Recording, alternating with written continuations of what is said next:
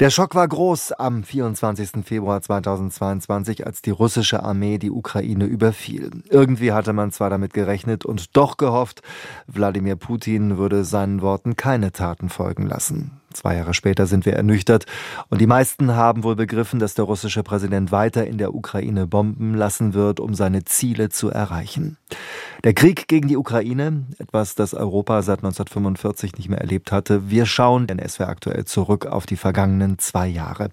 Ich spreche mit Menschen vor Ort in der Ukraine, mit Politikern, mit Experten.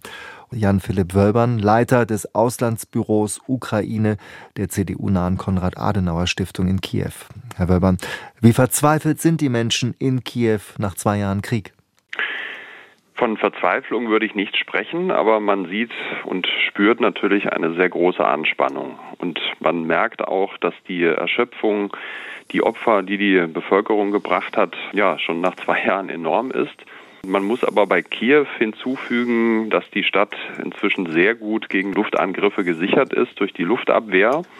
Und es ist den russischen Truppen nicht gelungen, seit Lieferung der Patriot- und IRIS-T-Systeme dort großflächig noch Ziele treffen zu können. Es gab zwar einige wenige Treffer, aber im Grunde kann man sagen, dass es inzwischen die bestverteidigste Stadt Europas ist. Treffen Sie denn in Kiew zurzeit Ukraine die Hoffnung auf Frieden haben?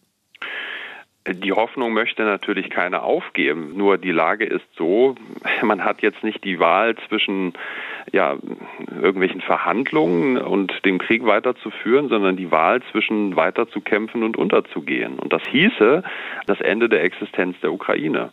Hm. Das ist die Stimmung, mit der die Menschen jeden Tag leben müssen. Hm, und zwei Jahre nach Beginn der russischen Invasion sieht es nicht gut aus für die Ukraine. Vergangene Woche wurde nach monatelangen erbitterten Kämpfen die ostukrainische Stadt Avdiivka aufgegeben. Sagen Ihnen Ukrainer vielleicht hinter vorgehaltener Hand, Russland könnte diesen Krieg gewinnen? Die Möglichkeit steht natürlich im Raum, aber das wird äh, davon letztlich abhängen, wie systematisch wir als westliche Staatengemeinschaft auch die Ukrainer weiter unterstützen. Sie haben den Kampfeswillen, das sehe ich sehr schon, und Sie haben ja auch unter Beweis gestellt, dass wenn man sie an, ja, mit guten und ausreichenden Waffen unterstützt, sie dort extreme Erfolge erreichen können.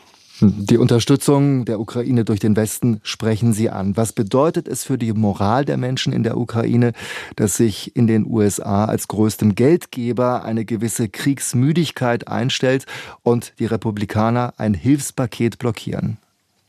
Das wird selbstverständlich mit sehr großer Sorge beobachtet und es wird deswegen auch versucht, ähm, die Kontakte zu den ja, Republikanern auszubauen und ähm, gleichzeitig wird versucht, auch darüber nachzudenken, ja, wie kann man die Europäer dazu motivieren, ähm, noch stärker dann in die Verantwortung zu gehen. Hm. Und die Europäer, Deutschland, vertrauen die Menschen in der Ukraine darauf, dass wir ihr Land bis zum Schluss im Kampf gegen die russische Invasion unterstützen? Also die Hoffnung besteht natürlich, aber ich sehe leider in Deutschland, wenn man sich mal die jüngsten Umfragen anschaut, auch eine Tendenz zu sagen, wenn die Amerikaner ihre Unterstützung zurückfahren, dann sollten wir das auch tun. Das halte ich für sehr gefährlich, weil ich glaube, dass vielen in Deutschland immer noch nicht bewusst ist, dass wenn dieser Krieg für die Ukraine verloren geht, Putin früher oder später auch die EU und damit uns angreifen wird. Und das würde heißen Krieg in Europa und auch vielleicht ein 24. Februar für Deutschland, was nicht passieren möge. Lassen Sie uns noch auf den Mann schauen, der die Ukraine seit zwei Jahren zusammenhält, Präsident Volodymyr Zelensky. Er präsentiert sich als harter Kriegsherr, genauso wie als einfühlsamer Mutmacher, als Kümmerer. Hat Zelensky noch den Rückhalt in der ukrainischen Bevölkerung? Ja, den hat er. Es ist allerdings jetzt ja wieder zu einer Art Rückkehr zum innenpolitischen Normalzustand gekommen. Also die innenpolitischen Diskussionen, die wir ja fast anderthalb Jahre lang nicht gesehen haben, die brechen jetzt wieder auf. Deute das aber derzeit eher als eine Rückkehr zum Normalzustand. Und ähm, es ist auch auf die Dauer ja, in einer Demokratie nicht gut, wenn nicht über den richtigen Weg gestritten wird.